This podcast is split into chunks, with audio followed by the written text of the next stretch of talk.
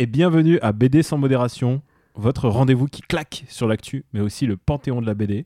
Je suis Daniel Andriev Je suis Amandine Schmitt, et nous lisons des BD. sans modération. Aujourd'hui, on va parler de pas mal de BD différentes. On va parler mélancolie avec La Traversée, Et on va parler d'amour avec Mister Miracle. un des comics de l'année chez DC et donc chez, chez Urban bientôt, il sort en mai. Et puis, on va aussi peut-être parler d'amour, je ne sais pas, avec le candidat à notre panthéon de la BD en fin d'émission, qui n'est autre que Scott Pilgrim. Donc, on- ça va discusse, comme on dit. Sans oublier notre interview, on a une, on a une chouette interview de Tiffen Rivière qui a gentiment accepté de répondre à nos questions pour sa nouvelle BD qui s'appelle. L'invasion des imbéciles. Et euh, bah, évidemment, on ne pouvait pas euh, ne pas lui poser des questions sur, sa, sur son précédent tube, en fait. Carnet de thèse qui avait fait un vrai carton. C'était un succès de librairie et je pense qu'il a été offert à tous les thésards de France et de Navarre. Mais ça, c'est pour la suite de l'émission. D'abord, on va peut-être s'attaquer à la traversée, qui est un, une espèce de, grand monument mélancolique. Oui, alors je voulais parler de cette BD que j'ai beaucoup appréciée, qui est sortie chez 2024, donc La Traversée. C'est un premier album d'un monsieur qui s'appelle Clément Port.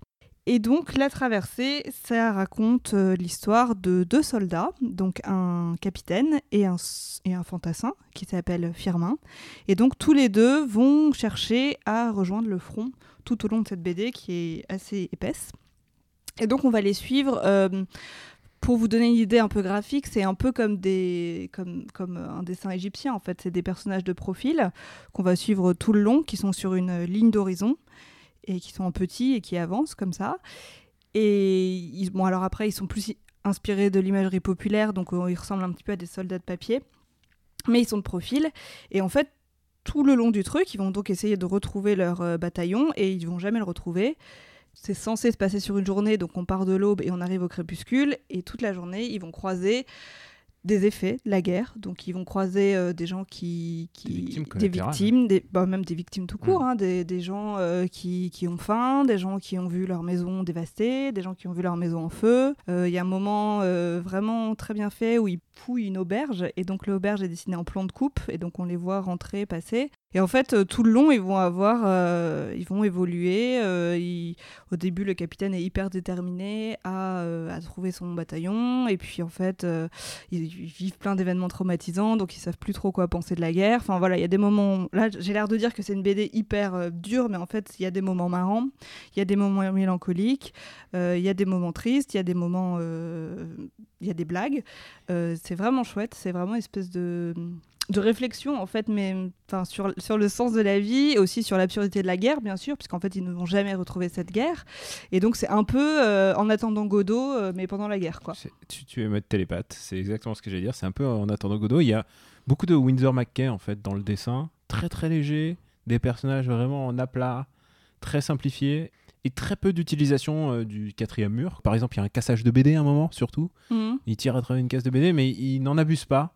Il y a... On te rappelle pas trop que c'est une BD, on te rappelle vraiment que c'est une expérience entre deux bonhommes qui sont en train de. Qui... Oh, on de va pas péter un plomb de quoi péter un plomb, de péter un plomb euh, sous l'effet de la guerre. Ouais. Il y a un truc que j'ai particulièrement aimé en plus euh, du graphisme. Moi, je vois complètement où ça veut en aller en niveau mélancolie. C'est la couverture. Euh, oui c'est très euh, c'est c'est très Jules Verne en c'est fait très Jules Verne, les collections Hetzel, et on voit exactement et qui voulait donner un, vraiment un côté début du siècle. Donc c'est en plus un, un joli objet en fait.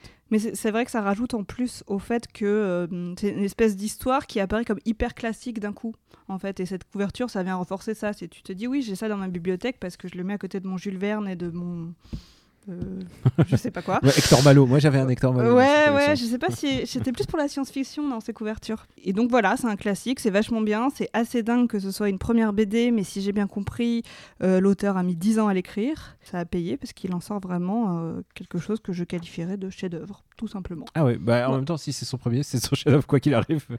C'est l'œuvre d'une vie. Exactement. On va passer peut-être à un... Alors, est-ce que je m'embarque un petit peu à un autre chef-d'œuvre?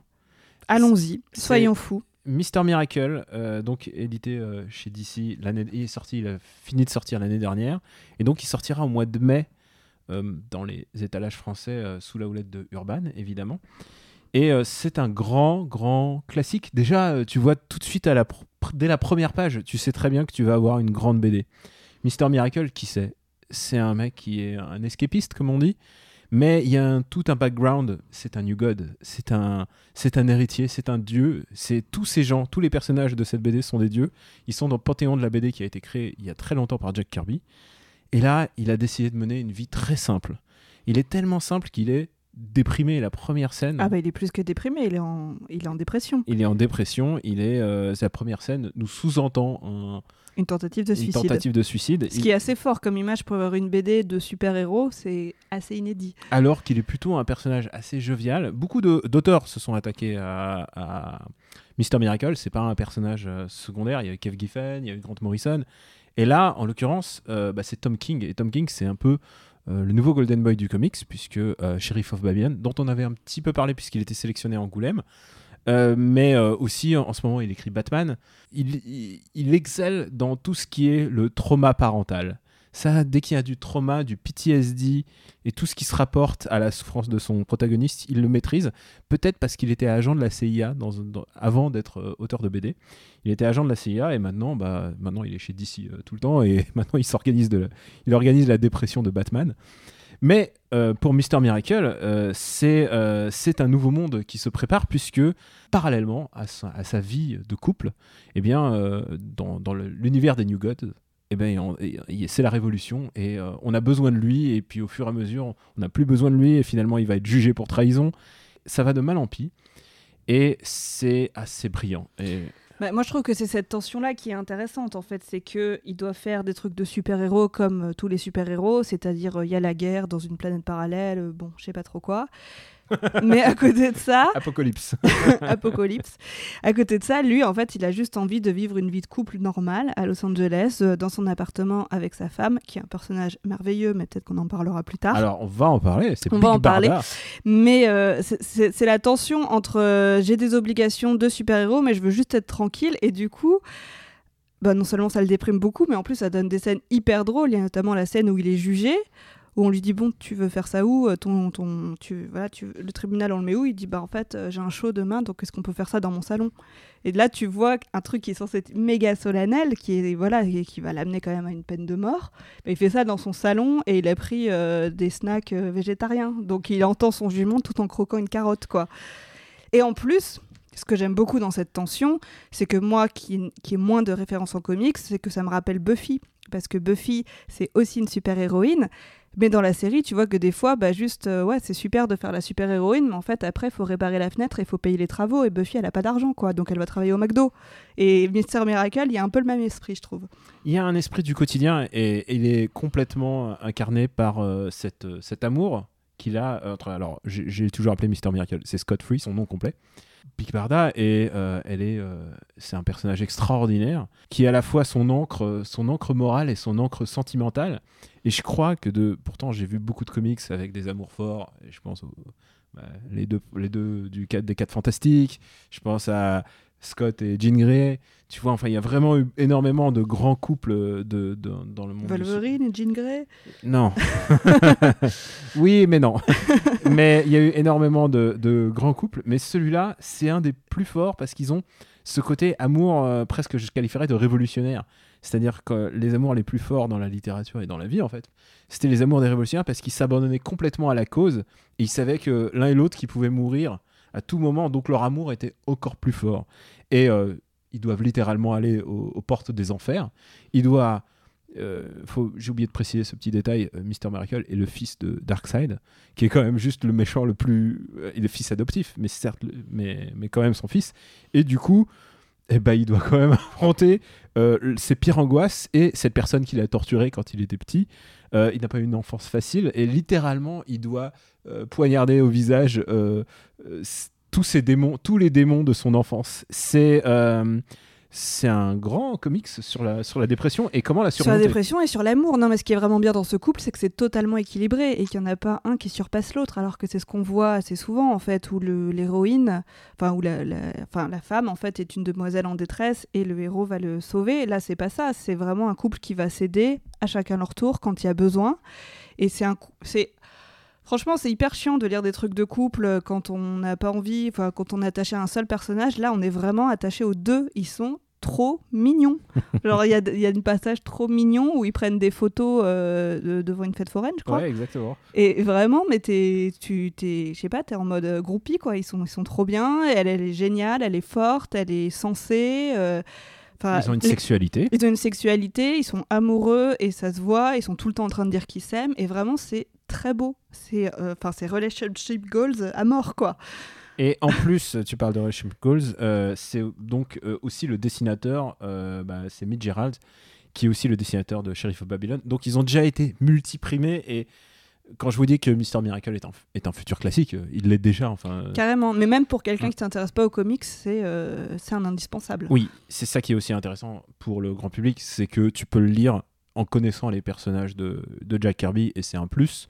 Tu peux le lire en te disant que l'escapisme, c'est une espèce de grande tradition qui est retransmise dans le comics. Euh, Il y a beaucoup d'auteurs de comics qui étaient escapistes eux-mêmes. Je pense à Steranko. Euh, c'est une tradition euh, de, du mythe juif, puisque c'est aussi. Bah, c'est là qu'il faut parler de Cavalier Clé. C'est là que exactement, c'est là que Cavalier Claire rentre en jeu puisque c'est un grand roman sur la création du monde de, de, de- métaphore de la création de Superman, mais en même temps avec l'escapisme en, en métaphore et en vraiment en, termes de profession, c'est vraiment leur métier. Et là, on, parle de Scott Free, euh, son nom c'est Free, hein. c'est un mec qui essaye toujours de, de fuir et de s'en sortir quoi qu'il arrive. C'est vraiment bien mis en scène et Mitch Gerald, euh, donc euh, il utilise la technique euh, dite du gaufrier. J'ai pris cette expression chez toi, je, je n'utilisais pas avant. Donc du nine panel grid, Ouais. euh, qui est euh, c'est la réponse à c'est la réponse à Watchmen. Il y a énormément de réponses à Watchmen dans, dans cette co- dans ce comics. Non, mais euh, l'escapisme, c'est- c'est c'est bien parce qu'en plus, dans tout le comics, donc ça va être ça, il va essayer à la fois d'échapper à son rôle de super-héros qu'il n'a pas du tout envie d'assumer, À son héritage. à son héritage, il va, et en plus, son métier dans la vie euh, normale à Los Angeles, c'est de faire des tours euh, de, de magie, donc où il s'échappe. Tout le propos de ce livre, c'est de dire que le seul, la seule chose à laquelle il peut pas échapper, c'est l'amour. C'est vrai. Et c'est, euh, sans rien spoiler, c'est un peu la conclusion du, du bouquin, et c'est très beau, quoi. Vraiment, euh, c'est un super beau message, et je sais pas s'il est très courant euh, dans ce genre de littérature. En tout cas, euh, c'est vraiment un cas à part dans le monde du comics. Tom King, en tout cas, c'est on est au panthéon du sad dad comics. C'est-à-dire que papa, papa triste, on est- il est en train de nous faire Batman triste, il est, en train de nous faire tous il les, tous en tous les ennemis, tous les ennemis de Batman, ils ont tous eu des problèmes de papa et dans chaque numéro, il y a toujours une nouvelle histoire de papa. Oui, c'est une super BD sur le, la parentalité aussi. Je sais Ah pas bah si oui. ça, si on l'a si assez dit, mais euh, ça a l'air très réaliste en fait, euh, tout, tout ce qui est attrait à son a, fils. il y euh, a- il y a- il y a des scènes d'hôpitaux. Il y a des scènes d'hôpital, il y a des scènes où juste il dit euh, bah non, on lui met pas une peluche parce que euh, voilà, il peut s'étouffer, qui, qui est en fait un truc super casual, Mm. mais qu'ils arrivent quand même à glisser dans le au milieu d'aventures en enfer. Donc c'est c'est pas mal quoi. Bon, vous l'aurez compris, Mister Miracle, c'est vraiment un énorme coup de cœur. Enfin, depuis un an que je j'arrête pas de le Donc on est très content que ça sorte en France. On est content que ça sorte en France. Ça sort en France en mai euh, chez Urban. Et franchement, ça passe à la vitesse de l'éclair. Et c'est un comics qu'on aura envie de relire. Et tu vois, c'est le genre de comics dont je me dis, celui-là, on, on l'enseignera à l'école plus tard. Je sais pas dans quelle école, mais. Dans l'école des sad papas. bah maintenant, si on retrouvait notre interview, c'est Tiffen Rivière, donc. Oui, que- Rivière, donc qui sort l'invasion des imbéciles euh, au Seuil, Euh, donc une BD qui a trait à décrypter plusieurs formes de bêtises. Donc c'est un projet assez ambitieux puisque ce sera en trois tomes, je crois. Euh, là, le pre- Trois ou quatre, nous a-t-elle trois ou quatre tomes. Le premier est sorti, donc on s'y est intéressé et on lui a beaucoup parlé aussi de Carnet de thèse, donc sa BD précédente qui était sa première, où elle décryptait le parcours d'une thésarde et euh, tout ce qui fait que pourquoi en fait euh, ta famille en a marre que tu fasses ta thèse depuis 10 ans et que pourquoi tu n'arrives pas à la faire, euh, quelles sont les conditions et qui est très drôle et en plus je pense assez juste. Et je précise aussi, elle est dessinatrice depuis pas très longtemps et elle, non, le, c'est assez impressionnant. elle le raconte avec beaucoup, beaucoup de passion en fait. C'est nana qui a juste décidé de savoir dessiner un peu du jour au lendemain. Et, Et elle arrivait à un niveau qui est vraiment euh, impressionnant pour le peu d'années qu'elle fait ça, quoi. elle a commencé avec un tube et elle en parle avec beaucoup de simplicité et de modestie, je trouve. Donc on va s'écouter Tiffen Rivière.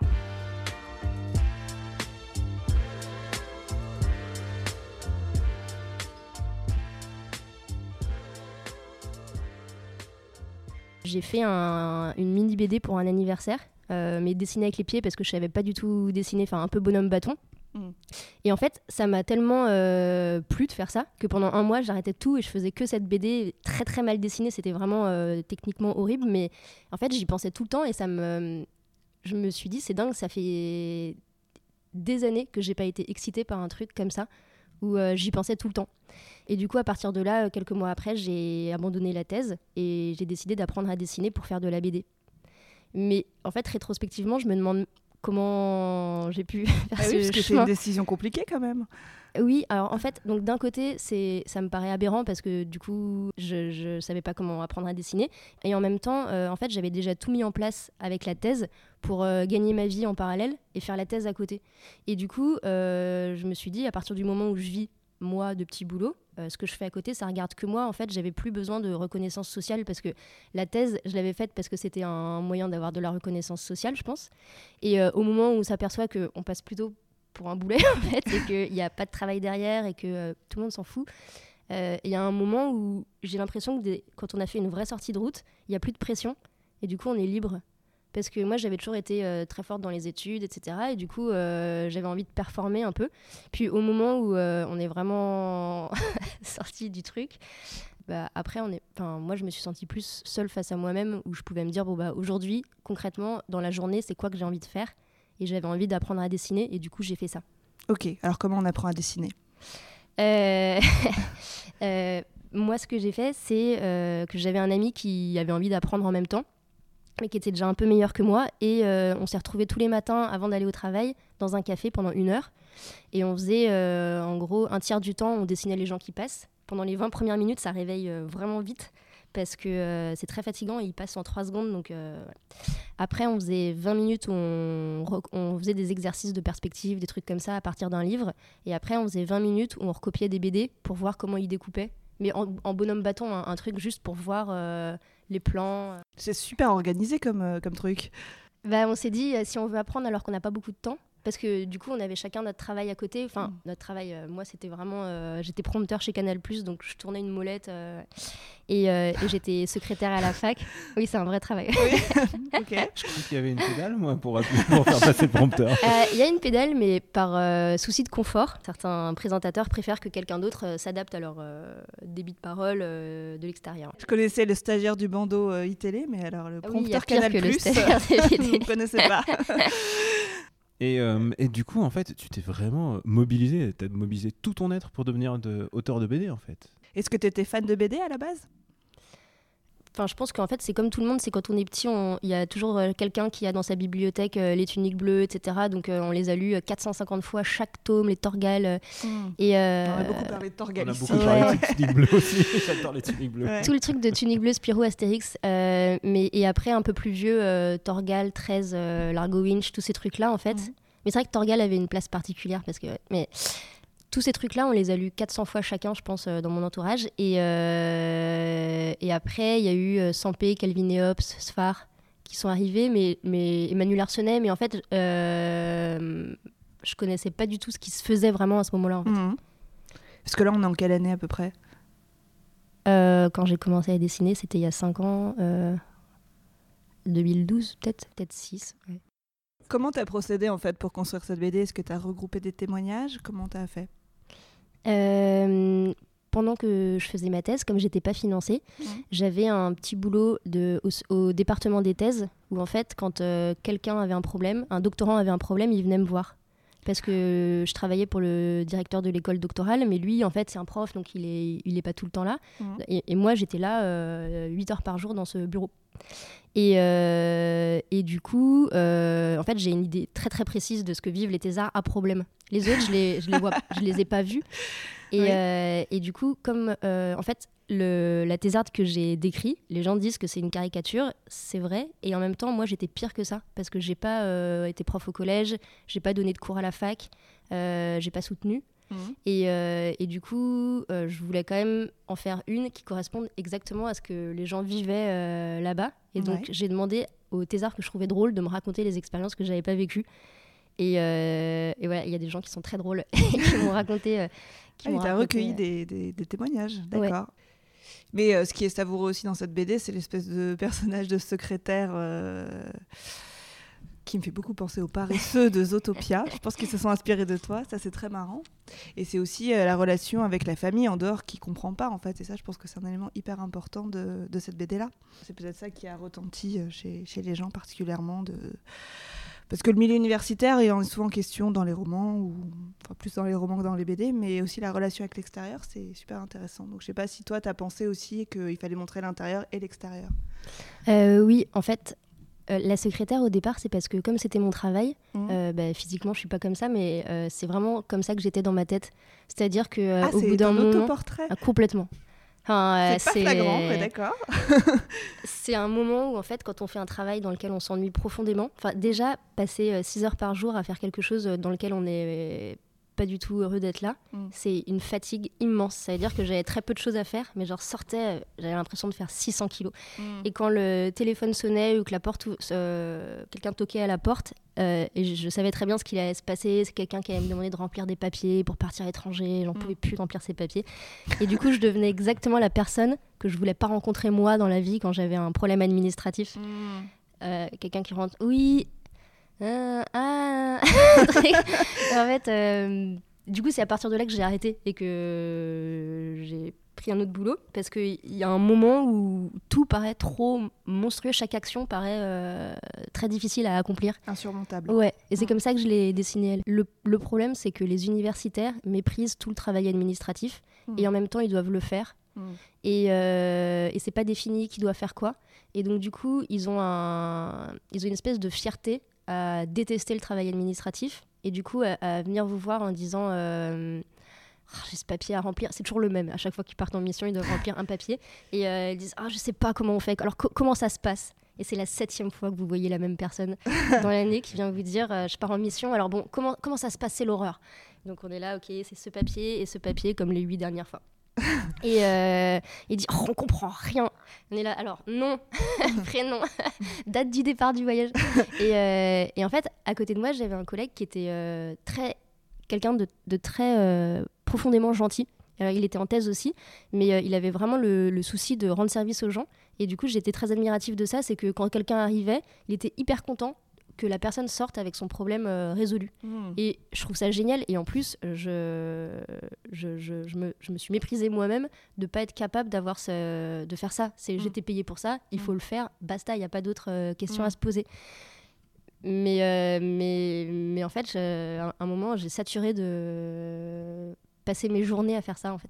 Et, et donc, pour revenir sur la question de la famille, est-ce que les remarques que tu as incluses dans le livre, tu les entendais euh, vraiment dans ta famille?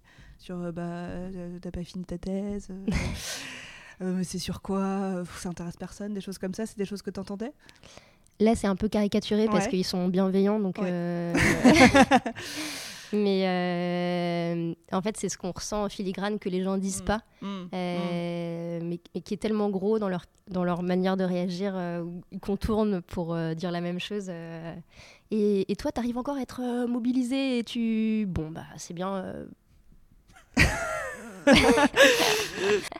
Et du coup, euh, bah, énorme succès et gros carton. Donc, du coup, tu changes littéralement de vie. C'est vraiment une BD qui t'a fait changer, euh, changer tes aspirations artistiques, en fait. C'est vraiment ça qui. Changer de carrière Ouais, changer de carrière. Je pense que c'est plus compliqué que ça parce que euh, après avoir appris à dessiner, j'ai fait un blog. Et là, euh, ben, ça me permettait pas de vivre et j'avais pas un public énorme non plus. Mais ensuite, une fois que j'ai eu le contrat avec le Seuil, comme euh, pour la première BD, on n'est pas vraiment payé pour la faire. C'est plus, enfin, on est payé en droit d'auteur, c'est-à-dire que j'ai j'ai touché beaucoup d'argent pour carnet de thèse, mais après coup. Et donc du coup, pendant tout le temps où je faisais cette BD, euh, je travaillais en parallèle. Mais comme ça m'a pris deux ans pour la faire et que j'étais très investie dedans, dans ma tête, j'étais déjà, euh, je faisais de la BD en fait. Et après, euh, je tournais la molette euh, entre 6h et 9h le matin et sur euh, Touche pas à mon poste et tous ces trucs-là. Mais euh, c'était un truc, j'avais mon cerveau en off et je faisais ça. Et après, euh, je, je rentrais chez moi et je faisais la BD. Mais du coup, le switch dans ma tête, il était déjà fait. C'est juste que je gagnais pas ma vie comme ça, mais. From Hanouna to la thèse. Et direct auto et perdu de vue. Comment ça a été pris à la Sorbonne? Euh, très bien, en fait, j'étais vraiment agréablement surprise. Je pense que c'est un univers, euh, enfin Paris 3 en tout cas, Mhm. et un univers qui est vraiment euh, bienveillant et chouette parce qu'en fait, quand j'ai sorti la BD, non seulement ils n'en ils ont pas été euh, mécontents ou quoi que ce Mhm. soit, mais en plus, ils ont pris les devants, ils ont organisé un énorme événement à la Sorbonne le jour de la sortie avec un libraire. C'est la nouvelle Sorbonne, c'est ça c'est- Ouais, Sorbonne. celle de Ouais. Ils sont, bou- ils sont assez euh, ouverts d'esprit. hein, Oui, euh, ouais. beaucoup plus que le Paris 4 ou les trucs on un peu on plus veut pas dire du mal des autres, hein, mais euh, ils sont, très ouverts d'esprit. Les autres, on les connaît pas, mais Paris 3, c'est bien. Donc grosse soirée. euh, Donc grosse ils ont soirée. fait une soirée où, où le thème c'était euh, tous les doctorants qui euh, faisaient un truc artistique euh, étaient invités à venir les présenter. Mmh. Et, euh, et donc du coup ils ont exposé des toiles, ils ont fait des- venir des gens qui jouaient de la musique et tout. Et, euh, et moi je pouvais dédicacer mon livre. Et, euh, et du coup ce jour-là j'en ai vendu 300 le jour de la sortie parce que tous les gens de Paris 3 qui avaient été un peu dans ce secteur euh, là où on était et tout sont venus euh, pour la fête et ont acheté la BD. Ouais. Et du coup, euh, pour moi, c'était exceptionnel qu'ils aient fait ça. En fait, c'était un départ euh, génial et Ouais, un lancement très Ouais, réussi. ouais. Et puis surtout, en plus, c'est positif parce que c'est vraiment l'épanouissement dans l'art euh, alors que vous faisiez une thèse. quoi. C'est reconnaître que l'université fait pas tout. Presque. C'est ça, mais c'est aussi dire. euh, C'est- je le relis. C'est quand même grâce à eux, d'une certaine manière. Ouais. Il disait aussi, euh, ok, c'est un retour sur ce qui se passe ici. Euh, c'est une caricature, on a bien ri et donc du coup c'est chouette. Euh, et les, les directeurs de thèse, euh, il y en a qui m'ont dit, euh, parfois je suis comme Karpov, c'est hyper dur de pas l'être. Euh, Mhm. Karpov c'est le directeur de thèse, Mhm. c'est hyper dur de pas l'être parce que euh, en fait on a tellement de travail à faire en même temps, euh, administratif, les cours, les recherches, les Mhm. trucs, que euh, structurellement on, on ne peut que être comme lui de temps en temps. Et ils disent, voilà, c'est pas une excuse et j'ai envie de pas devenir comme ça, je vais prendre moins de tes mais euh, voilà, moi, j'avoue qu'il y a des moments, c'est vraiment pas une caricature euh, ce que vous avez décrit. D'accord, ouais. Donc ils, se- ils se reconnaissent. Ouais. Hmm, D'accord. Et euh, il y, thé- il y a beaucoup de thésards aussi qui sont venus te voir en disant c'est exactement ce que j'ai vécu. euh, Beaucoup, beaucoup, De, beaucoup de retours, ouais. J'ai jamais rencontré autant de thésards qu'après. euh, Après on est sorti. ouais. Oui, c'est un, peu, c'est un peu les gladiateurs. C'est toi, tu en es sorti, et les autres, ils sont encore dedans. ils se disent, on doit encore lutter. Euh, et bah, du coup, l'invasion des imbéciles, c'est aussi une histoire de thèse quelque part, parce que si j'ai bien compris, tu avais entamé une thèse sur le thème de la bêtise. Est-ce que je me trompe? En fait, ma thèse était sur la représentation de la bêtise dans Belle du Seigneur. Et en fait, du coup, pendant ma thèse, j'ai appris ce qu'étaient plusieurs formes de bêtises d'après des grands auteurs, où euh, depuis, j'y pense tout le temps. Euh, C'est vraiment un truc où euh, j'arrête pas d'agir ou de penser euh, d'une manière qui correspond à ce que les gens décrivent comme des formes de bêtises. Et, euh, et à chaque fois, c'est dérangeant parce que je me dis que ça veut dire que j'arrive pas à transformer ces manières d'être, Mhm. mais juste les voir, en fait, je trouve ça, je trouve ça drôle et, et, euh, et important. Et du coup, j'avais envie de faire une bande dessinée dans laquelle on puisse comprendre ce que c'était que 12 formes de bêtises que j'ai définies, que je trouve les plus importantes. Mais comme j'aime pas du tout la vulgarisation, j'avais envie d'essayer une nouvelle manière de vulgariser en faisant une histoire dans laquelle euh, on est plus embarqué par l'histoire que par euh, ce qu'on va apprendre, au point qu'on oublie qu'on est en train de Mhm. parler de ce que c'est que la bêtise. Mais c'est bien une théorie euh, personnelle, ça- c'est ces 12 euh, formes que tu as définies. Non, en Non. fait, chacune des 12, elle vient d'un auteur, Ouais. je sais pas, Musil, Mhm. Flaubert, Molière, etc., qui, euh, qui a défini la bêtise d'après lui. Mhm. Et après, moi, j'en ai fait 12 formes parce que euh, on m'a dit, si tu veux que les gens ils puissent suivre, il faut que tu, faut qu'ils savent euh, où on va, un peu comme les 12 travaux d'Astérix. On Ouais, dit, on passe là, on passe là, on passe là. Et, euh, et si tu fais pas ça, en fait, comme tu sais jamais où est le début et où est la fin de l'histoire, euh, ça énerve tout le monde. D'accord. Et donc, du coup, c'est totalement artificiel que j'en ai fait 12 parce que c'est très poreux comme concept. En Mhm. fait, euh, chaque forme de bêtise euh, euh, va avec l'autre et Ouais. va avec celle-là et on peut la prendre par plein de bouts différents. Et du coup, il y a un moment où, comme c'est pour ça que j'arrivais pas en thèse parce que c'était trop poreux, Mhm. je me suis dit euh, maintenant il faut le faire de façon artificielle. Donc, c'est Yvonne Le Tigre, l'héroïne, qui définit ce que c'est. Oui. Elle le définit comme elle peut, en faisant les séparations qu'elle peut. Est-ce qu'il y a 12 formes de bêtises Qui sait? Qui sait? C'est marrant parce que ça fait un peu plan détaillé de thèse.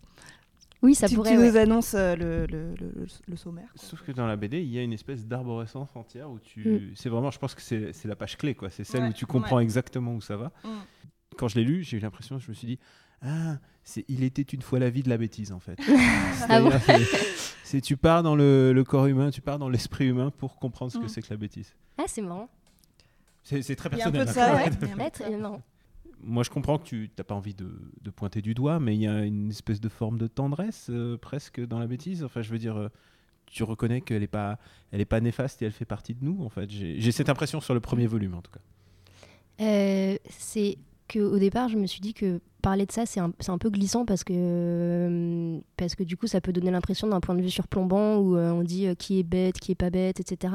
Et en fait, moi, ce qui m'intéressait, c'était plutôt de comprendre qu'est-ce qui bloque notre intelligence, pourquoi est-ce que parfois on n'arrive pas à agir de façon rationnelle, etc. Et, et pas de mettre une norme morale, en fait.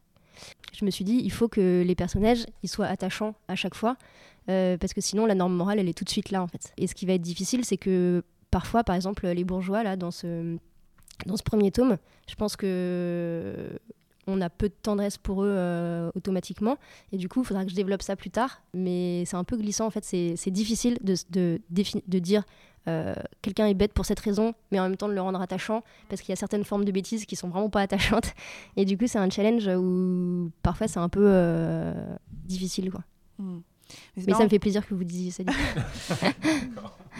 mais c'est marrant justement qu'il y ait des bourgeois et qu'il y ait un autre couple. Euh, peut-être plus modeste, dans lequel un, un, homme tente de se cultiver en fait, et sa femme lui dit bah non si tu te cultives, moi je vais avoir l'air bête à côté de toi, et je me demande aussi si voilà, c'est dans la bêtise, c'est pas aussi une question de, domination sociale, en fait, de classe sociale. Je sais pas, c'est assez en filigrane dans, le, dans cet album-là. Est-ce que c'est quelque chose que tu, qui est conscient, que tu comptes développer plus tard? Est-ce que c'est une, voilà, c'est une dimension à laquelle tu comptes t'intéresser? Euh, Oui, en, fait, euh, euh, je voulais vraiment qu'il y ait différents milieux sociaux. Mm. Déjà pour pas que ce soit exclusivement sur l'un, parce que mm. quand on parle de la bêtise, si mm. on prend juste un groupe de gens, c'est un peu chaud. Et aussi parce que du coup, il y a toute une, euh, tout un type de bêtise qui fonctionne par imitation des modèles valorisés par la société, où les gens essayent de se transformer en fonction de ces modèles. Et en fait, ces modèles, ils, varient en fonction du groupe social dans lequel on est. Et, euh, et donc, je suis obligée de mettre ça en place euh, dès le départ. et dans le deuxième, il y a des agriculteurs qui arrivent, etc. Pour que pour qu'on comprenne euh, la différence entre ces modèles et comment ils redéfinissent la façon dont on imite euh, ça. C'est rare de lire du Deleuze dans une BD, sinon. C'est pas mal, quoi. Bon, bah, on se cultive. Télépathe, j'allais dire ça. C'est vrai, t'allais dire ça. Oui, est-ce que tu refais pas un peu ta thèse de cette manière, en fait? Un peu, mais sans la pression. sans la pression. Puis aussi, moi, ce que j'aime bien, c'est euh, avoir plein de passages gratuits où euh, parfois ça sert à rien pour euh, raconter ce que c'est que la bêtise. Mm. Mais j'aime bien faire parler les personnages, les faire vivre ensemble. Mm. J'aime bien que ce soit gratuit, leur vie. Mais ce que j'ai eu comme retour qui fait que c'est compliqué en fait à scénariser, ou parfois c'est un peu vertigineux du coup de faire ça, c'est que il y a des gens qui m'ont dit quand tu nous expliques un truc tout d'un coup, on n'a pas envie euh, de lire ça, on a juste envie de lire l'histoire, donc on arrête. Mm.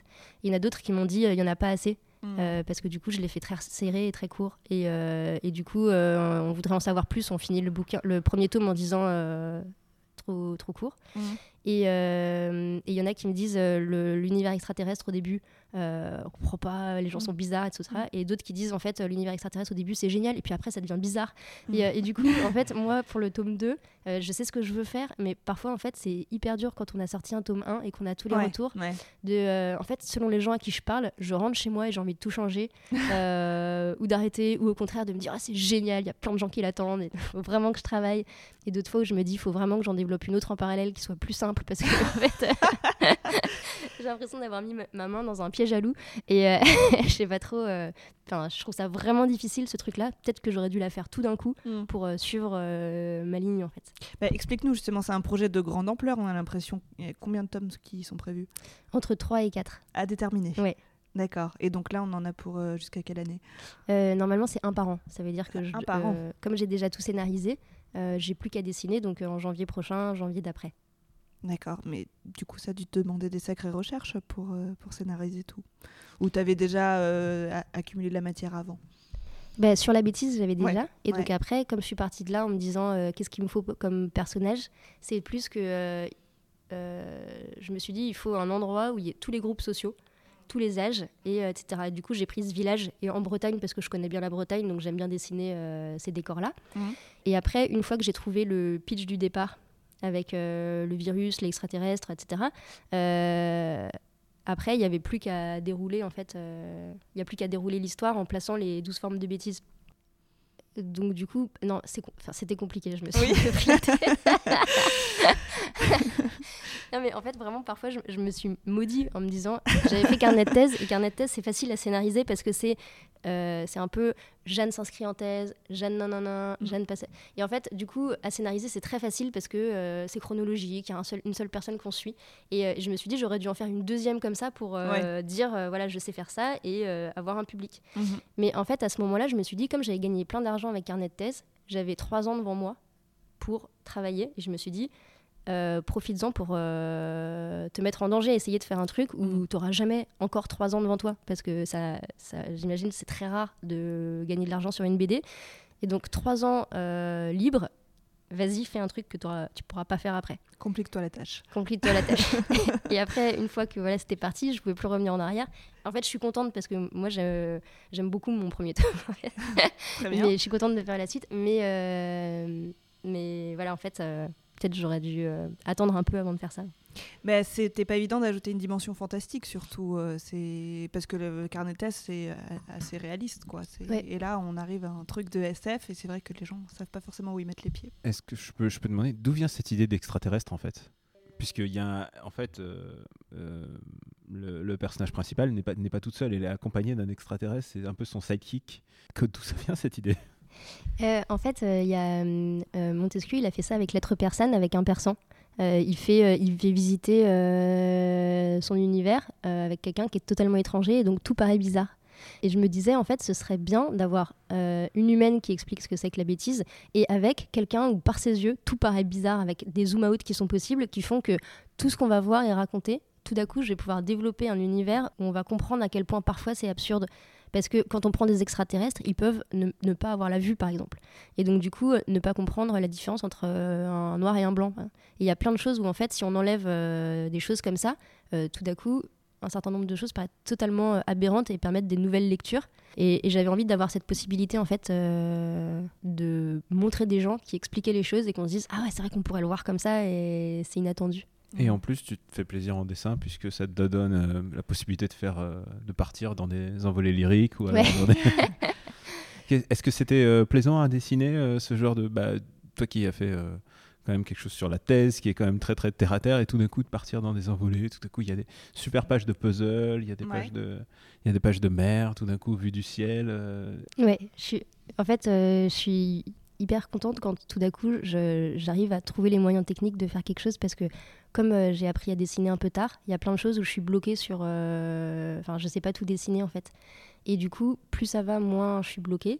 Et, euh, et du coup, je trouve quand on travaille tout seul et qu'on arrive à débloquer quelque chose qu'on savait pas faire avant, moi j'ai l'impression qu'il y a une foule derrière moi qui est là, bravo, bravo Et, et du coup, je, suis contente de maintenant d'avoir les moyens de pouvoir euh, dessiner ce que je veux, même si c'est pas toujours beau, juste de me dire en fait on, comprend euh, le point.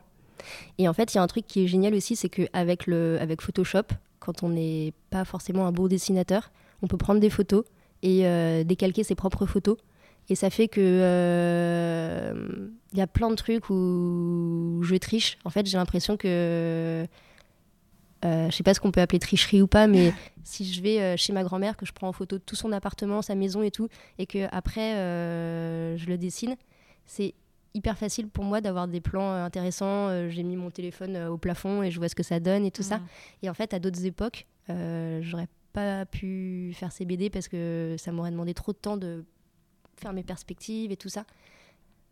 Bah, y a- tu sais, il n'y a pas du tout de tricherie. Hein. Non, tu non, utilises les méthodes et, surtout tu réinterprètes tes propres photos en fait. Oui. Donc Mm. euh, tout va bien. Si tu faisais, ça- si tu faisais ça par Google Photos ou que tu prenais- Encore que euh, le roman photo, c'est bien aussi. Ouais, mais, euh, mais non, mais là, là, il n'y a pas du tout de tricherie. C'est utiliser un, un moyen. Il n'y a, y a, pas- y a pas de souci pour Non, ça. Je, je veux juste dire que moi, j'ai pas du tout l'impression que c'est travailler de photo en fait. Non, il y a les ça donne pas du tout cette impression.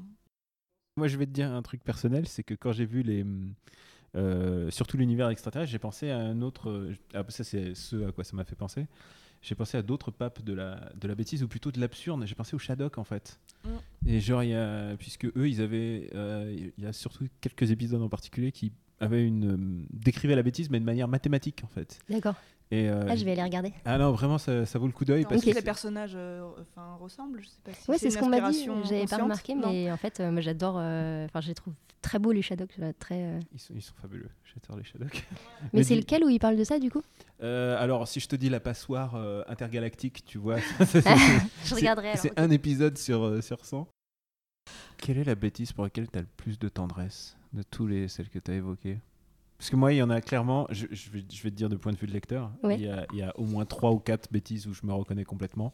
Ah, mais juste dans le titre, Euh, ouais, dans ouais. les- le nom, c'était lesquels alors Euh, L'obsession, parce que c'est la première en plus, c'est la, Ouais. c'est la première évoquée. Mais il y en a d'autres, hein, il y en a d'autres, c'était, je me suis dit, ah, c'est moi aussi, ah, c'est moi aussi. ah. Et au bout d'un moment, je, je, je me suis dit, il y a un quart du bouquin qui, va- qui va être moi. Je les, je les ai toutes en fait, à peu près, je pense. Mais euh, peut-être pas forcément l'agressivité ou. Enfin, euh, mais. hum,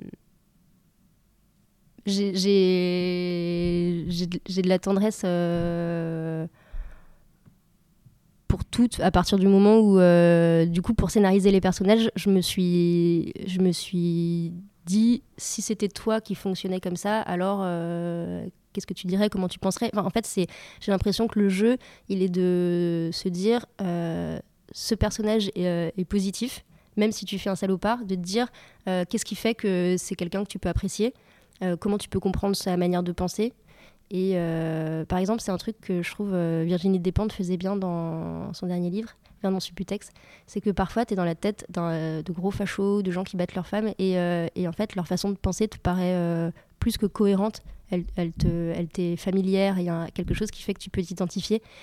Et j'ai l'impression que c'est ça qui fait sens quand tu racontes une histoire, c'est de faire en sorte qu'on en sorte enrichi d'une manière d'être qu'au départ tu condamnais, que tu finis par euh, comprendre de l'intérieur, ce que tu peux pas faire avec euh, une thèse justement. Et ta BD, elle sort au moment où euh, il y a beaucoup de livres sur la bêtise. Mais oui, j'ai vu ça. ouais. Voilà, il y a donc le Histoire de ta bêtise de François Bégodeau et euh, Que faire des cons de Maxime Rover, qui est sociologue, je crois. C'est un sujet d'époque, du coup, Ouais. c'est marrant. De, pour, à ton avis, pourquoi on parle de ce sujet maintenant? Est-ce que tu as une hypothèse? Euh, je pense que les livres qui sortent là-dessus, ils sont très politiques. Ouais. Euh, et du coup, justement, je pense que ce qui intéresse les gens, c'est de se dire pourquoi on arrive. Apparemment, on, on va dans le mur là. Mhm.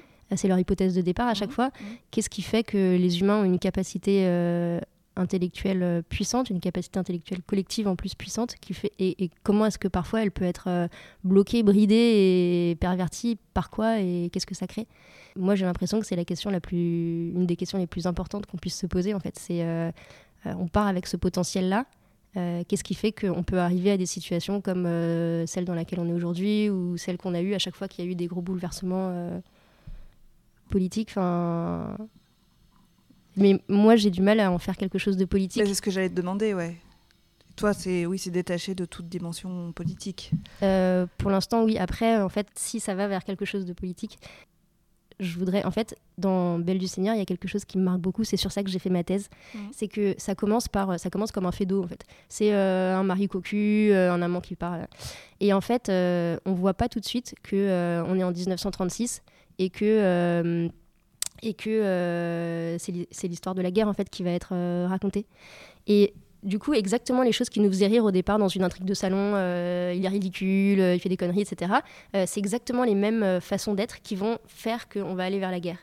Et, euh, et après, quand tout d'un coup on est dans la société des nations et qu'on comprend euh, les choix que font les fonctionnaires, on comprend que c'est exactement la même chose qui fait qu'il est ridicule parce qu'il veut plaire à son patron, qui fait qu'il va y avoir le génocide.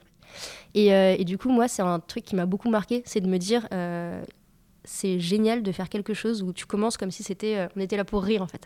Et, euh, et puis les gens sont attachants, etc. etc. Et, euh, et au fur et à mesure, les choses qui faisaient qu'ils étaient attachants, ce qui, le comique euh, tombe en tragique quand euh, il commence à y avoir des conséquences euh, publiques, politiques, quand ça devient un effet de foule. En fait, c'est la douzième forme de bêtise. C'est à quel moment toutes ces formes individuelles de bêtise, elles coagulent en une bêtise collective qui là peut être terriblement dangereuse et avoir des conséquences euh, comme on sait qu'il y en a pu en avoir. Ouais. Ah, c'est c'est- c'est super intéressant. J'ai l'impression de complètement redécouvrir euh, La Belle du Seigneur en oui, c'est ça. Mais du coup, c'est tu t'es inspiré de la narration en fait, parce que tu vas, tu fais un peu le même, euh, la même, le même sens quoi. Enfin, Sur ça, euh, oui, oui. J'ai envie de relire Et le bal du Seigneur et de suite, là, du Ouais, coup. bah, de faire une lecture comparée surtout. Et euh, moi, je voulais savoir, euh, du point de vue euh, d'auteur de BD maintenant, tu, tu côtoies d'autres auteurs de BD Est-ce qu'il y a un truc de. Est-ce que tu Maintenant, dans le game maintenant est-ce qu'il y a une forme de. soit de gentillesse, soit peut-être rivalité Je sais pas, euh, puisque euh, je me suis toujours posé la question parce qu'il y a aussi une forme de, de réussite et tout ça. Et toi, tu es arrivé et tu as. T'as bousculé, t'as bousculé pas mal de choses avec une BD quand même euh, exigeante, exigeante intellectuellement. Comment, comment ça se passe maintenant, ton, ton quotidien d'auteur de BD maintenant? Quand j'ai sorti Carnet de thèse, j'étais un peu euh, à côté de la plaque parce que au seuil, il n'y a pas d'autres auteurs de BD, donc j'avais pas vraiment d'entrée. Et, et en fait, comme mon dessin, il fait, euh, enfin pour Carnet de thèse en tout cas, il fait très euh, bloc BD. Et donc du coup, il y a beaucoup de gens qui en ont été agacés au départ parce que euh, ils ont dit c'est euh, c'est euh, encore cette lignée de de cruches qui écrivent des trucs. Ils étaient très, euh, ouais, Ouais. très négatifs en fait là-dessus. Mm. Et euh, ouais, c'est vrai que mon dessin il est comme ça et que je, je, je, je pense que ça m'a beaucoup inspiré en fait parce que c'est des années où on a tous lu ces blogs-là. euh, Enfin, moi en tout cas, je les ai lus. euh, J'ai été biberonnée à ça euh, au moment où je voulais commencer la BD. Et du coup, c'est devenu comme une grammaire pour moi. Le blog de Pénélope Bagieux, par exemple, je pense qu'il m'a beaucoup. je me suis, ça m'a imprégné en fait la façon dont elle dessine et tout. Du coup, j'ai eu plein de retours négatifs en dessin sur ça et je suis tout à fait d'accord. En fait, c'est vrai que c'est pas bien dessiné, c'est vrai que c'est pas stylé, c'est et ça m'a pas beaucoup touché parce que bah, je savais bien que je faisais avec les moyens du bord et du coup voilà. Mais euh, finalement, c'était, enfin, en fait, c'était un truc que j'ai senti mais qui n'était pas euh, agressif du tout. Euh, les gens dans la bande dessinée, c'est vraiment des gens super bienveillants en fait. J'ai rarement vu un univers professionnel où il n'y a pas justement ces trucs de rivalité. En fait, les gens parlent très peu de BD entre eux, bizarrement. D'accord. En fait, comme on se voit au festival, Mhm. ça donne, on est 48 heures à un endroit. Euh, en général, euh, c'est l'ambiance, c'est un peu euh, pas de chichi euh, dans un champ avec des petites tentes blanches et la salade euh, faite par euh, les organisateurs. Mhm. Et, et du coup, il n'y a pas de star system. J'ai l'impression que, en fait, on peut parler à n'importe qui, on peut envoyer un mail à n'importe qui, il va répondre. Euh, moi, j'ai envoyé un mail à Boulet pendant que je faisais euh, carnet de thèse et euh, je lui ai demandé s'il pouvait me faire des retours sur ce que je faisais. Que comme mon éditeur n'était pas spécialisé BD, c'était bien pour la narration, mais, mais pas toujours pour euh, le découpage et tout ça. Et, et en fait, il m'a renvoyé tout de suite des retours longs comme le bras. À chaque fois que je lui renvoyais, il me renvoyait des trucs super longs. Il prenait vraiment le temps. Et dans plein d'autres univers, il aurait même pas ouvert le mail et certainement pas répondu. Et, et donc ça, c'est vraiment chouette. Et euh, bah, du coup, voilà, donc on, en gros, on s'est pochetronné pendant des week-ends et des week-ends de, de festival, ce qui crée en général des bonnes relations. Et après, il y a juste ce truc de, euh, euh, en fait, au festival, par exemple, là, à Angoulême, le premier jour, le vendredi après-midi, j'étais sur le stand de Dargo, comme ils font partie de Média Participation maintenant, et ils fusionnent avec le Seuil. Et, euh, et euh, le vendredi après-midi, apparemment, c'est plus des gens qui ont posé leur journée pour venir faire des trucs spéciaux et tout. Et là, j'avais personne, personne. Donc je suis restée pendant deux heures entre Catherine Meurice et je sais plus qui, qui avait chacun 500 personnes. Et euh, d'habitude, on met les débutants euh, ensemble quand c'est pas Angoulême euh, dans des festivals où il y a plus de monde. Et donc, du coup, on se marre entre nous, on a personne. Et voilà. Mais là, en fait, j'étais entre ces deux euh, vallées de gens. Et pendant deux heures, j'essayais de rester digne en buvant du café. Et c'était horrible, vraiment, le truc où je me suis dit, ça coûte super cher d'avoir un stand. Et je suis en train de leur moisir une place alors que je fais même pas partie de leur maison d'édition et tout. Et, euh, le, le dimanche matin, j'avais encore euh, trois heures de dédicace. Et du coup, euh, j'étais désespérée. Je me suis dit, euh, je vais être comme une merde pendant trois heures et tout. Et en fait, il se trouve que le dimanche, c'est pas le même public. Et du coup, j'avais plein de gens. Et donc là, c'était chouette. Mais il y a ce truc-là pendant les festivals où il y a une différence entre les gens qui ont beaucoup de gens et ceux qui sont euh, totalement seuls. Mais du coup, ça crée des liens parce que on met ceux qui connaissent personne ensemble, en fait. Hmm. Catherine Meurice, elle a eu pitié de toi quand même un peu? Mais elle avait même pas le temps en fait. Enfin, C'est-à-dire qu'elle était dans un- une démarche euh, de une personne par euh, Ouais. minute. Enfin, je veux dire, Mm. en gros, elle elle allait pas dire euh, Excusez-moi, je vais vous demander d'attendre encore 5 minutes parce que je voudrais parler à cette personne que je ne connais pas à côté de moi qui est seule. Une autre, ver- une autre Ah, version d'Angoulême. C'est très drôle. Je pense qu'on pourrait faire. Tu... Il est de BD, hein, c'est le festival d'Angoulême. hein. Boulet, il fait ça, c'est hyper drôle sur les dédicaces. Enfin, il faisait ça dans son blog. Hmm, c'est J'ai trouvé ça trop trop drôle. Et quelle BD tu recommanderais toi aujourd'hui? Si t'en lis, hein, parce qu'on a des auteurs qui en lisent pas beaucoup en fait. J'en lis beaucoup, moins que ce que je voudrais parce que j'ai pas assez d'argent pour les acheter en fait. Ouais, c'est très cher, euh, Franchement, je, enfin, c'est problématique parce qu'en fait, ce serait important dans mon travail de lire tout ce qui passe. Mm. Et, euh, et en fait, je peux pas me, me le permettre. Calvin et Hobbes, pour moi, c'est exceptionnel. Ouais. Tout ce qui, tous les, enfin toutes les BD, quoi, pas une en particulier. Mm. En termes de dessin, j'aime beaucoup, beaucoup Haute Picot, par- Oui. particulièrement dans parenthèse, euh, non, n'importe quoi, Transat. Oui. Transat, c'est euh, mon livre de chevet en termes de dessin. Je trouve que c'est exceptionnel parce qu'en fait, le dessin, il ressemble un peu. C'est entre Sampé et Bill Watterson, justement. Euh, mais euh, en termes de, de schématisation, Mhm. mais très très expressif. Et après, quand elle fait des décors, elle arrive à faire un décor très très précis et avec des milliards de traits sans que ça tranche avec un dessin euh, schématique des personnages. Ouais, je vois. Je trouve ça vraiment très très beau. Après, moi j'aime bien, euh, par exemple, euh, l'ascension du haut mal, ça Ah m'a oui. beaucoup marqué. Ah oui, moi aussi. c'est, Mais il faut euh, pas être déprimé. faut pas être déprimé, mais ça m'a. Enfin, c'est une de mes BD préférées au monde. Ouais, Mm. c'est. Enfin, c'est- s'il y a une BD à acheter pour avoir dans son, Ouais, tout à dans fait. son fond, il y a ça. Mm. Euh, récemment, j'ai lu un peu en retard euh, Carnet de santé foireuse. Et euh, c'est Ah oui, pareil, j'ai trouvé ça. Ouais, c'est sur euh, la maladie de Crohn, c'est ça? C'est sur la maladie de Crohn. Et en fait, euh, ça fait partie des livres où euh, parfois on est mort de rire et on s'en veut d'être mort de rire parce que c'est trop horrible et en même temps c'est très beau. C'est pas un, un truc où on se dit il a joué avec du gore. Mm. C'est une histoire qui est gore et mais qu'il a traité de façon poétique, intime, trash quand même. Les dessins sont beaux, c'est vraiment. Et donc, tes projets, c'est le prochain tome de, de, de l'invasion des imbéciles. En fait, enfin là j'en ai deux en parallèle. J'en ai j'ai celui-là et un que je fais qui est beaucoup plus sûr euh, commercialement euh, pour euh, assurer mes arrières. Oui. mais donc je, je vais pas dire ce que c'est, mais c'est Ah. euh, mais c'est juste que euh, du coup je- j'ai l'impression que le jeu aussi quand tu fais de la BD, c'est de faire en sorte que euh, tu puisses en vivre. euh, et, et pas être obligé de faire plein de boulot euh, à côté. Et donc du coup, euh, j'aimerais bien pouvoir avoir un truc où j'arriverai à un moment à faire un vrai best-seller qui me permette de vivre euh, pour toujours. Pour, euh, non, je rigole, mais en gros, euh, en gros euh, j'ai l'impression que l'invasion des imbéciles, euh, c'est risqué. Je sais pas comment il va marcher pour les trois tomes. Mhm. Et donc, du coup, si jamais je veux pouvoir le faire tranquillement, il faut qu'à côté, j'en fasse un plus commercial et plus sûr. Écoute, ça, c'est- ça t'emmène jusqu'en 2022. là. Ouais. Ouais. Très occupé. Bah, c'est super. Merci Top. beaucoup, Merci euh, beaucoup. d'avoir Bah, répondu merci à nos d'avoir questions. invité, merci beaucoup. Merci. Merci Tiffaine Rivière pour cette interview. On rappelle l'invasion des imbéciles au seuil euh, chez tous vos bons libraires. Une interview à retrouver en intégralité pour tous nos donateurs sur patreon.com slash RPU. On en profite pour les remercier car c'est grâce à eux, grâce à ces dons, qu'on produit ce podcast. Maintenant, on passe au Panthéon.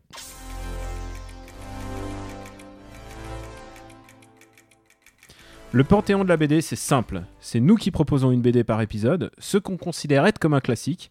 On la défend du mieux possible, ou pas d'ailleurs, parce que parfois il est possible qu'on soit en désaccord, ou que l'on nuance, et parfois on propose même deux chapitres, c'est peut-être ce qui va arriver dans cet épisode, et c'est vous qui votez via notre site internet pour savoir si oui ou non elle peut rentrer au panthéon de la BD. Alors je précise, maintenant euh, ça, ça commence à devenir une routine, mais je précise quand même que on, a, on, choisit une BD ou un volume en particulier parce que sinon on va pas mettre tout teint ou euh, tout Astérix. On veut qu'il y ait quand même une espèce de sorte de précision là-dedans. Donc si vous votez non, eh ben c'est pas grave, on proposera peut-être pas d'autres œuvres de l'auteur avant un bon bout de temps parce qu'il nous reste quand même énormément de BD dans l'armoire à éplucher. Il y aura donc quelques battles et c'est peut-être le cas aujourd'hui puisqu'on va parler de Scott Pilgrim. Mais avant de se lancer dans Scott Pilgrim, juste le résultat de la dernière fois, Amandine, c'est le chapitre 4 de Dark Knight Returns qui gagne. Donc c'est pas celui que j'encourageais. Moi j'ai je votais pour le chapitre 2, donc l'arrivée du nouveau Robin et le combat contre les mutants dans la boue. Mais je peux comprendre que le fait de Tu veux voir... dire que j'ai encore gagné? Ouais. oui, je crois que tu Qu'est-ce soutiens, qu'on va en conclure tu soutiens que, les... que ceux qui que gagnent. des, que des numéros 10 dans ma team. Mais voilà, euh, je peux conclure que le fait que Batman utilise toute l'électricité de Gotham pour la mettre dans la gueule de Superman, c'est suffisamment cool pour rentrer au Panthéon. Donc c'est cette- c'est ce chapitre-là qui rentre, le chapitre 4, le dernier. Je tiens à préciser quand même qu'il y a eu 22 votes pour ne pas voir euh, Dark Knight Returns rentrer au, au Panthéon. Ce que, je, intéressant. ce que je peux comprendre aussi parce que Frank Miller et aussi un personnage problématique. Mais pour moi, ça n'enlève pas le fait que Dark Knight Returns est un grand classique. Est-ce que Scott Pilgrim va pouvoir relever le défi du Panthéon? Alors, juste avant de préciser, on a séparé, évidemment, on a choisi notre volume préféré, et on vous laisse aussi la possibilité de ne pas choisir Scott Pilgrim, de dire que non, ça ne mérite pas d'aller au Panthéon. Alors, Scott Pilgrim, c'est un comics de Brian Lee O'Malley sorti en 2004. Et alors donc on a choisi des volumes opposés puisque moi j'ai choisi le premier tome et toi le dernier. Tu as choisi Precious Little Life. Voilà. Et moi j'ai choisi Life. Finest Hour qui est mon volume préféré. C'est ça. Alors moi j'ai choisi le premier parce que donc quand ça débarque en 2004, euh, Brian Lee O'Malley est un complet inconnu. Euh, personne ne sait qui c'est, donc il sort ce petit euh, volume qui est en noir et blanc au départ, même s'il a été recolorisé par la suite, qui est très inspiré de, de manga en fait, hein. c'est un peu les mêmes codes. À part le sens de lecture. Et donc ce que, ce que, moi j'aime bien dans ce premier tome, c'est qu'au départ on commence à lire ça, et c'est sympa, c'est donc la vie d'un jeune homme un peu loser euh, qui habite chez son coloc, qui fait rien de sa vie, qui sait pas trop où il en est au niveau des filles qui végète un peu, quoi. Et bon, et ça, je pense que c'est un personnage qu'on a déjà vu, donc si ça s'était arrêté là, ça aurait été moyennement intéressant. Mais ça ne s'arrête pas là. En fait, peu à peu, et c'est assez malin parce que c'est pas fait tout de suite, c'est qu'on va avoir des petits détails un peu marrants, euh, comme par exemple quand un nouveau personnage rentre en scène, il va avoir une note ou un truc comme ça. Ça va être euh, euh, je sais pas, Young Neil, 15 euh, sur 20, ou je sais plus exactement. mais C'est des éléments qui n'existaient pas vraiment dans les codes encore ça. occidentaux à l'époque. C'est ça. Et puis des fois, ils vont avoir des performances aussi. Donc c'est un peu comme dans les jeux vidéo. Et des fiches de personnages. Des fiches de personnages. Et donc d'un coup, ça apparaît ça. Tu fais, ah bah tiens, c'est marrant, il y a un truc. Et puis en même temps, il y a un ton assez drôle. Et puis, euh, plus ça passe, plus tu as des éléments fantastiques qui rentrent en compte. Parce qu'au début, tu penses que c'est juste une BD euh, tranche de vie où euh, l'auteur s'est probablement inspiré de sa propre vie de, de, loser pour raconter ça. Et en fait, non, il y a quelque chose de beaucoup plus fantaisiste. Et donc, Scott Pilgrim, va notamment tomber amoureux de Ramona Flowers. Et je trouve que vraiment le moment pivot de cet album, c'est quand euh, lui va être, euh, donc Scott Pilgrim va être hanté par euh, Ramona, il va la voir dans sa tête, il pense qu'il rêve d'elle avant même de la rencontrer. Et après, il va la rencontrer, il va dire Tiens, mais c'est dingue, je rêve de toi et tout ça. Et en fait, elle lui dit juste Non, mais c'est parce que je, je, livre, je livre des colis, puisqu'elle est livreuse de colis Amazon. Je livre des colis et en fait, il y a juste un passage rapide dans ta tête. Et ça, je trouve que c'est génial comme idée. Et c'est au moment où tu comprends que c'est complètement fou, en fait. Il y a, y a, plein d'idées super marrantes. Et notamment celle-là, en plus, qui est très belle, parce que tu, tu rêves de quelqu'un, puis elle te dit juste non, mais c'est juste pratique, en fait. Et, et, voilà, j'aime beaucoup ça. Et puis donc ça va aller jusqu'au final où euh, donc Scott va comprendre qu'il faut euh, qu'il faut triompher des ex maléfiques de Ramona. Et à la fin, sept en plus. Sept ex maléfiques. Donc ça c'est très marrant aussi comme idée puisque évidemment euh, dès qu'on se met à sortir avec quelqu'un, on n'a pas envie de connaître les ex euh, de, son conjoint, on n'a pas envie de savoir qu'il a eu une vie avant, et donc il faut effectivement quelque part un peu les enterrer ou les surpasser. Et euh, c'est un peu ça qu'il raconte, mais de manière euh, euh, très marrante, en s'inspirant du jeu vidéo, où d'un coup tout le monde va se mettre à combattre comme si c'était un truc normal, alors que le reste de, de, la BD est assez réaliste finalement. Sortir des épées. Sortir des épées, avoir des vies, mmh. avoir des trucs. Et une, barre, une, barre de, une barre de vie. Une barre de vie. Donc c'est hyper marrant. Et en plus, je trouve que la première date de Ramona et Scott est vraiment très jolie, puisqu'on les voit se balader dans un parc enneigé à Toronto.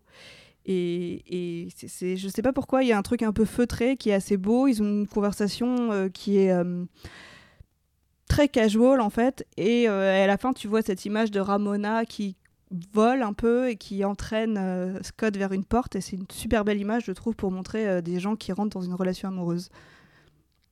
Bah, Écoute, euh, je suis complètement d'accord avec toi. Je trouve que le premier volume que je me suis relu, je me suis tout relu pour l'occasion. Euh, le premier volume est, assez euh, idyllique en fait. J'adore la rencontre avec Ramona. ce qui est vraiment, elle a tout pour être la manique Pixie Dream Girl en fait. Mm. C'est, alors on va ensuite voir que c'est pas exactement le cas, mais tout, tout dans le premier volume euh, se déroule plutôt bien pour lui et je trouve que justement il n'est pas trop loser il est juste loser parce qu'il partage euh, son lit avec son coloc euh, homosexuel tout en répétant oh non je suis pas homo hmm. très très 2004 et en même temps bah, il a quand même une histoire avec une lycéenne ouais et voilà, c'est ça le problème. qu'on n'approuve pas du tout. C'est que il, va, son, son, premier date du bouquin, c'est quand même de sortir avec une fille de 17 ans, alors hmm. qu'il en a 23. 23, oui, je crois. Donc il est pas si loser que ça, mais et tu sens qu'il y a quelque chose de fishy. Il y a quelque chose de, qui est pas net avec ce garçon. Et c'est pour ça que j'aime le volume 6. Euh, Finest Hour. On y arrive. Finest Hour. euh, alors disons que le volume 5, euh, si vous le, si vous avez jamais lu Scott Pilgrim, le volume 5 c'est celui de la déprime, c'est celui du le chaos, tout s'écroule sous les pieds de Scott Pilgrim. Et le 6 évidemment, c'est celui de la rédemption. Alors si vous avez vu le film, parce qu'on peut, je peux pas. ne Ouais, on peut pas ne pas parler du film qui est vraiment une très bonne adaptation. Alors, le film, ce qui est intéressant, j'adore, j'ai- j'aime beaucoup le film, sauf la fin, et je vais expliquer pourquoi. Ce que j'aime avec ce film, en tout cas, c'est qu'il a complètement euh, saisi l'esprit de Scott c'est-à-dire, il, il n'y a jamais de honte au fait que les références viennent du jeu vidéo, viennent euh, d'autres bandes dessinées, euh, viennent d'autres éléments. Il y a des grosses références à Sonic. Le simple fait que quand tu bats des gens, il y a des pièces qui apparaissent, euh, qui est très très Mario aussi. Il y a beaucoup de références à, à Final Fantasy, à la, la forêt de Zelda. Enfin, il y a Mais c'est vraiment bien fait parce que je pense Mm. que c'est une des premières BD qui montre que c'est une génération qui a été Mm. biberonnée à ça et qui donc euh, ça a infusé et ça fait partie de sa culture. Et quand Scott il se met à se battre euh, comme dans Street Fighter, ben, en fait pour lui ça a du sens quoi. et, et ça se faisait pas vraiment Mm. avant. Et euh, je trouve qu'il le fait plutôt bien. Mais le film, euh, c'est le point commun de Scott Pilgrim et d'Akira, c'est que le film a été réalisé avant que la fin existe sur papier. Et donc le film a dû improviser la fin. C'est un, un moment clé. Alors je, je vais spoiler à la fois un film et une BD. Alors attention, si vous avez jamais lu Scott, Bouchez-vous les oreilles. si vous avez lu Scott Pilgrim, euh, le, le- toute l'idée de Scott Pilgrim, c'est qu'il n'a pas d'épée en fait pendant toute la BD et qu'à la fin, il sort une épée de son corps et euh, c'est l'épée, euh, c'est l'épée de l'amour. Ensuite, l'épée de l'amour, la- l'amour est détruite et, et ensuite, il va, il va devoir, il va devoir euh, se trouver une nouvelle épée et son, son épée qu'il sort dans le film, euh, c'est l'épée de l'acceptation. Je- je- il se dit je, bats, je me bats pour moi dans le film.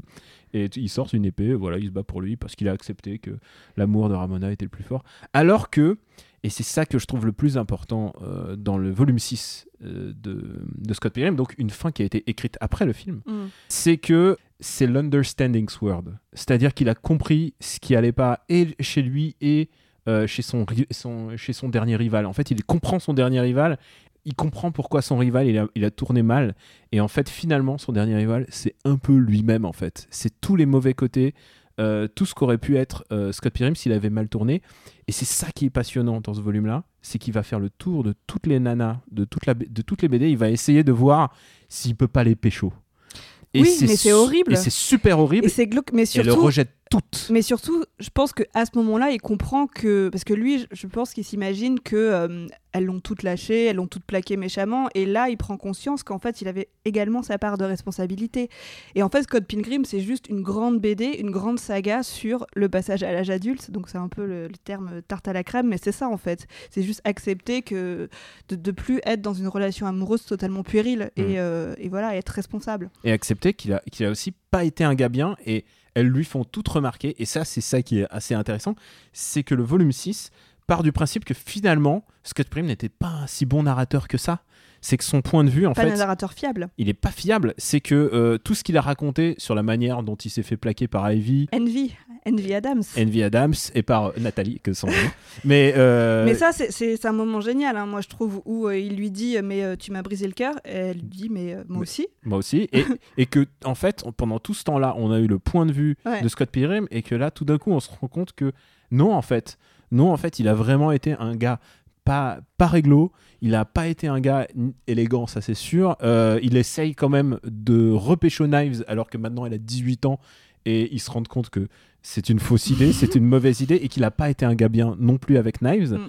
et du coup Ce que nous, on avait vu tout de suite dès le premier tome. ah bah oui, mais, mais tout d'un coup, euh, le... tout ça prend sens. On comprend exactement que bah, Scott, il a un travail à faire sur lui-même pour essayer de, de comprendre ce qui va pas en lui. Et finalement, il va finir par le comprendre en voyant son rival. Et je trouve que c'est, c'est vraiment bien. Alors, après, on peut toujours dire c'est une, BD pour ados, c'est une BD de passage à l'âge adulte et des choses comme ça. Mais je trouve que Scott Pilgrim le fait vraiment bien. Ouais. Je pense Puis de manière hyper marrante si aussi. t'as 15 piges, si t'as 15 piges, si t'as une BD à- pour comprendre le, le, le- le difficile Oui, enfin, ça passage. se lit très bien après aussi. Ah hein. non, non, moi j'ai repris, j'ai vraiment Mm. pris plaisir de relire Mm. ça. Et voilà pourquoi je soutiens le chapitre 6 qui s'appelle Finest Hour. Mais je voulais aussi dire qu'il y a quand même beaucoup de personnages secondaires hyper marrants dans, ce, dans cette BD-là. quoi. Tous les... enfin, déjà, il y en a beaucoup. Toi, t'es Team Kim, je sens. Ouais, moi j'adore Kim, euh, qui est la fille un petit peu. euh, désabusé. C'est la batteuse. Voilà, la batteuse Mais de, qu'il de leur groupe. qu'il essaye de pécho quand même. Mais avec qui il est sorti et qu'il essaye de repécho donc dans le tome 6. Et c'est bien pour ça que ce n'est pas mon choix. Parce qu'elle vaut mieux que lui, attends.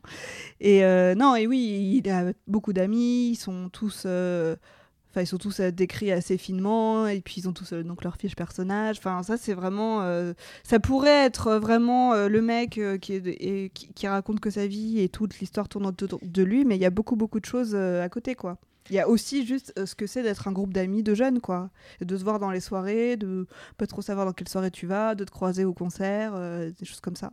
D'entendre des ragots, enfin voilà, c'est aussi la vie d'un groupe de, de jeunes. Voilà le choix de ce panthéon. Le premier choix, c'est Scott Pilgrim Precious Little Life, qui est le volume 1, qui est très beau. Qui est très très beau. Euh, je précise le mien aussi. Mon choix, c'est Scott Pilgrim Finest Hour, le volume 6. Et puis on vous laisse le choix aussi. Troisième, si vraiment euh, vous n'aimez pas Scott Pilgrim, vous trouvez que ça ne mérite pas d'être aux côtés de tous les autres bons choix quand même. On a, on a quand même des- commence à avoir des chouettes comics quand même. On a Dark Knight Returns, on a Astérix euh, le Devin, on a quand même quelques, quelques beaux... Et on a Akira volume 6. On a vraiment quelques comics de qualité, quelques bandes dessinées vraiment, vraiment des gros classiques. Est-ce que vous pensez que euh, Scott Pilgrim, qui a maintenant plus de 15 ans, ouais, ça nous vieillit, est-ce que ça mérite de rentrer au Panthéon? Moi, je pense que si. Et voilà, je vous ai donné mon avis. On vous a donné. Bah oui, on attend le vôtre du coup. Et puis pour lire ou redécouvrir Scott Pilgrim, il faut ajouter que, bien entendu, il y a la version en noir et blanc originale de Brian Lee O'Malley, mais que l'éditeur français euh, iComics ressort en ce moment Scott Pilgrim. Alors c'est un gros volume qui reprend le volume 1 et 2 dans un format un peu différent, un format plus comics, et d'ailleurs il est colorisé par Nathan Fairbairn. Mais euh, cette version est agrémentée de nombreux bonus donc qui plairont aux fans. Ça peut être euh, l'occasion de voir le processus créatif de Brian Lee O'Malley. C'est la version la plus facile à obtenir en ce moment dans les rayons. Et voilà, c'est tout pour l'épisode d'aujourd'hui. Amandine, où on peut te retrouver sur les internets Alors, euh, on peut me retrouver sur Twitter au pseudo Amande Chérie, et sinon, j'écris aussi pour le site Bibliops et pour le Nouvel Ops. Beaucoup de reviews de BD. hein. Beaucoup de revues de BD, donc euh, voilà, n'hésitez pas surfer sur la toile. Pour ma part, Daniel Andreev, Camille Robotics sur Twitter. Donc vous connaissez la, suite. After Eight, Super Ciné Battle et Parle à mon Luc quand on a le temps. Merci euh, de nous laisser des commentaires. Merci de, euh, bah, de parler de ce podcast autour de vous. Euh, on est ravis d'avoir des auteurs et des autrices de BD à chaque épisode et on essaye de, de faire en sorte, on va faire en sorte que ça continue comme ça. Euh, vous pouvez aider euh, au référencement de ce podcast euh, si vous avez un compte iTunes et que vous mettez des petites étoiles. Mais en fait, en parler autour de vous, c'est tout aussi bien. C'est déjà bien. On vous remercie beaucoup et on vous dit à la prochaine. On vous embrasse très fort. Bisous Ciao.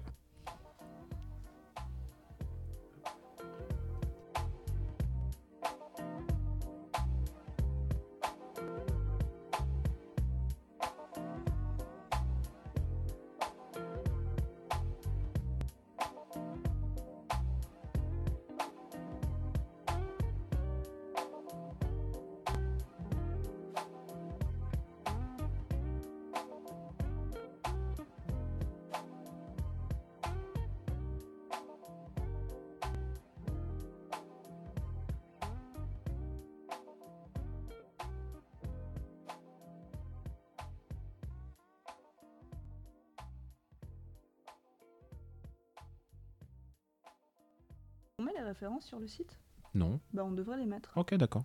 On devrait mettre chaque BD avec euh, l'auteur, traducteur, Ouais, on devrait. édition, nombre Ouais. de pages, prix. Bah ouais. Bah oui, mais c'est Bon, ce qu'il faut faire. Une production RPU.